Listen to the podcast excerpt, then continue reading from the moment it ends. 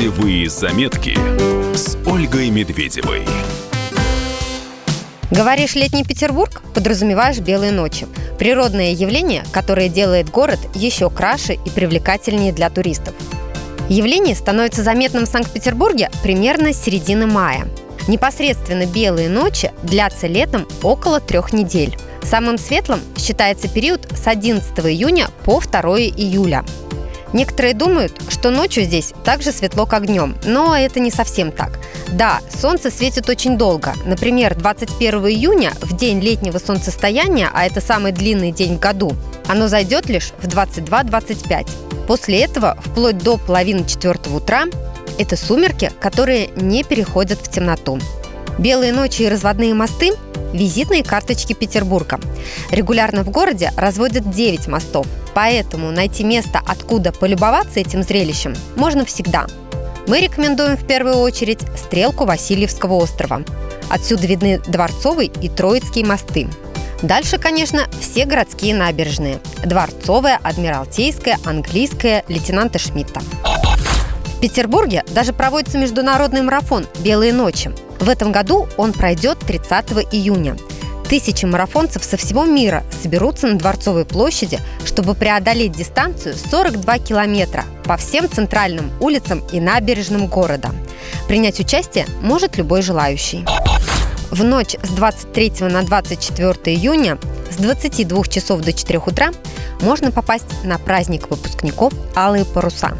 На Дворцовую площадь, где проходит большой концерт с участием звезд эстрады, не пустят. Туда вход только по пригласительным. Но вы сможете увидеть фейерверк над Невой и главный символ праздника – судно с алыми парусами. В «Белые ночи» проходит звуковое шоу «Поющие мосты». Разводка Дворцового моста под музыку – новая традиция, ей всего лишь 4 года. Стартует шоу ко дню города и длится до начала сентября. Музыкальное сопровождение начинается за несколько секунд до развода моста. Каждую неделю новый плейлист, составленный из фрагментов мировой классики.